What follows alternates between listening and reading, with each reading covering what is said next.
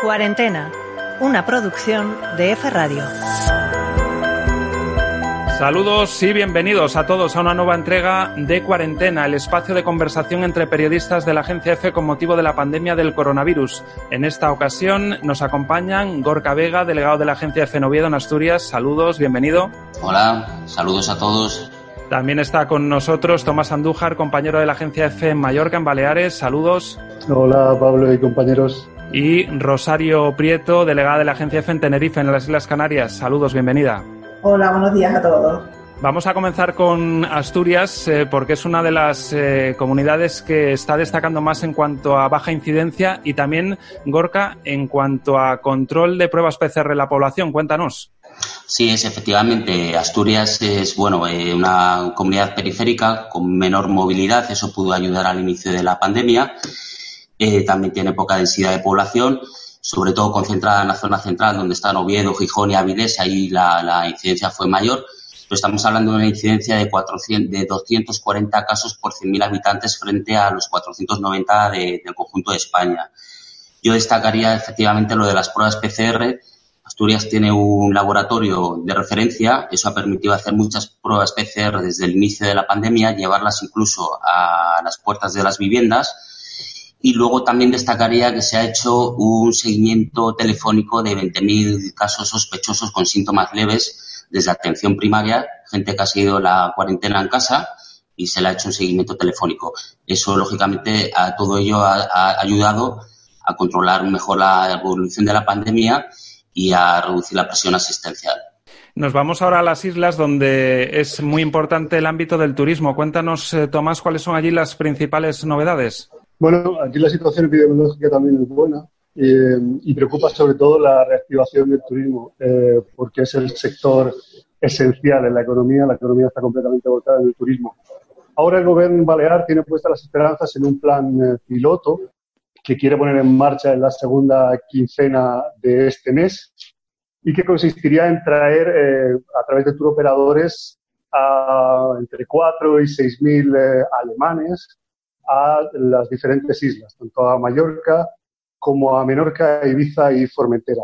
Solo está pendiente, en principio, del sí del Gobierno central para poner en marcha este plan con el que quiere dar una imagen de seguridad y también probar los protocolos que se tendrán que aplicar una vez, eh, una vez empiecen a llegar turistas, si no de manera masiva como se desearía, sí al menos de una manera eh, fluida para intentar salvar mínimamente una temporada que ya se da, si no por pérdidas, y por, por eh, prácticamente eh, eh, liquidada.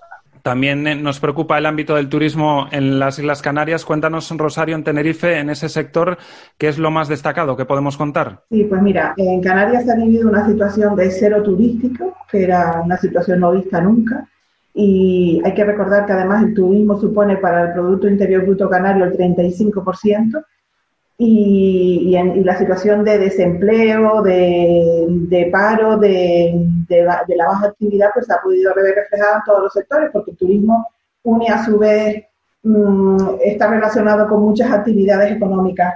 Eh, lo bueno de Canarias es que tuvimos una prueba piloto, tuvimos el primer caso, que fue un caso importado de un ciudadano alemán, un turista alemán en La Gomera, entonces las islas se aislaron aún más.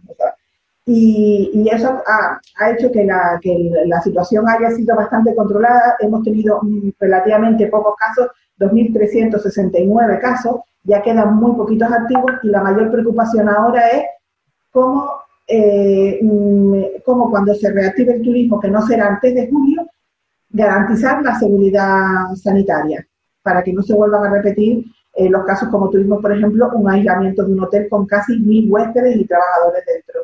Y volvemos ahora al Principado. Gorka, cuéntanos allí eh, cómo se va a llevar a cabo el proceso de desescalada, porque sí, por declaraciones del propio presidente y lo que se está observando, es que hay mucha prudencia, mucha cautela, ¿no? Sí, mucha prudencia. Aquí la evolución de la pandemia fue empezó a ser más favorable a mediados de abril Asturias estuvo en el grupo de cabeza en la desescalada desde el inicio del proceso. Pasamos a la fase 1 el 11 de mayo, a la fase 2 dos semanas después y todo indica que pasamos ahora a la fase 3. En cualquier caso, se quiere apelar a la cautela El Principado es contrario a acelerar el proceso de movilidad entre comunidades autónomas porque la pandemia ha demostrado que a mayor movilidad, mayor riesgo de contagio y, por tanto, de rebrotes. Incluso se están estudiando medidas más restrictivas para la fase 3 que las planteadas por el propio Ministerio. Por ejemplo, seguir limitando las reuniones sociales a 15 personas en vez de a 20. Entonces, eh, bueno, se dice que vamos por el buen camino, pero eh, apelando siempre a la cautela y también a la responsabilidad individual de, todos nosotros para, para seguir el proceso de escalada sin mayor incidencia.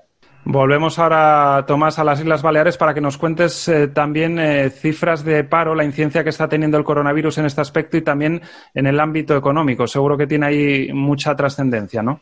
Sí, eh, antes comentaba Rosario que el, peso del sector turístico en Canarias, en Baleares es todavía mayor y además con la peculiaridad, bueno, con la característica de que está centrado en la temporada de verano por lo cual eh, el, impacto está siendo brutal. Eh, brutal es tener el doble de paro que el año pasado por, estas fechas.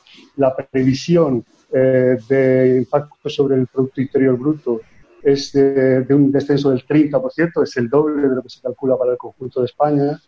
y ahora mismo, si no fuera por los expedientes de regulación temporal de empleo, eh, las cifras serían todavía mayores. Esos expedientes permiten que muchos trabajadores que no se han incorporado a sus puestos de trabajo del sector turístico estén eh, afiliados a la seguridad social, estén dados de alta entre parados y eh, personas incluidas en expedientes de regulación de empleo.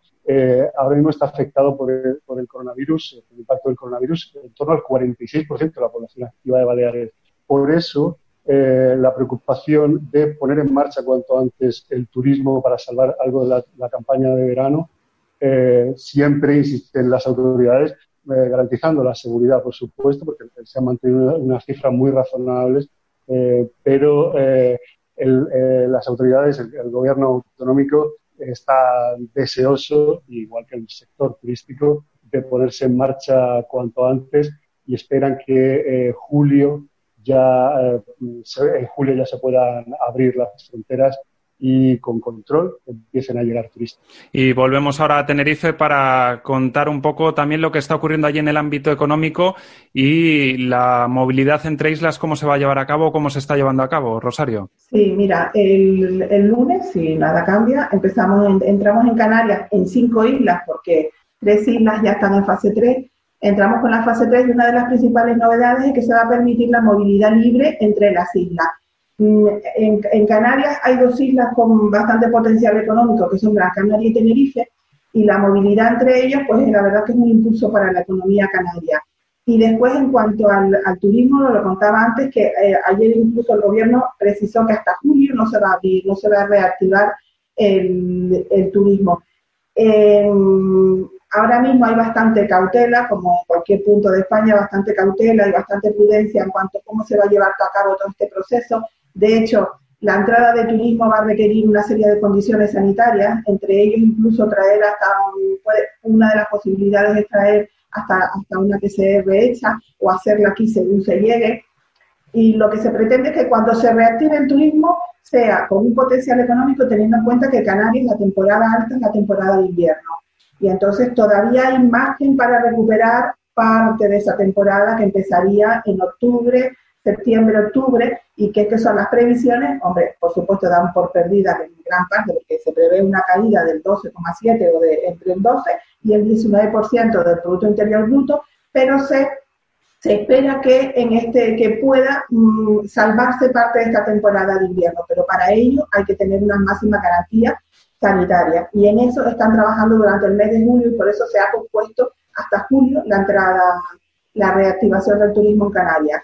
Pues con este apunte llegamos al final de esta nueva entrega de cuarentena. Muchas gracias a los tres. Rosario Prieto, delegada de la Agencia F en Tenerife, Tomás Andújar, compañero de la Agencia F en Mallorca en Baleares, y Gorka Vega, delegado de la Agencia F en Oviedo en Asturias. Gracias y nos escuchamos en la próxima entrega.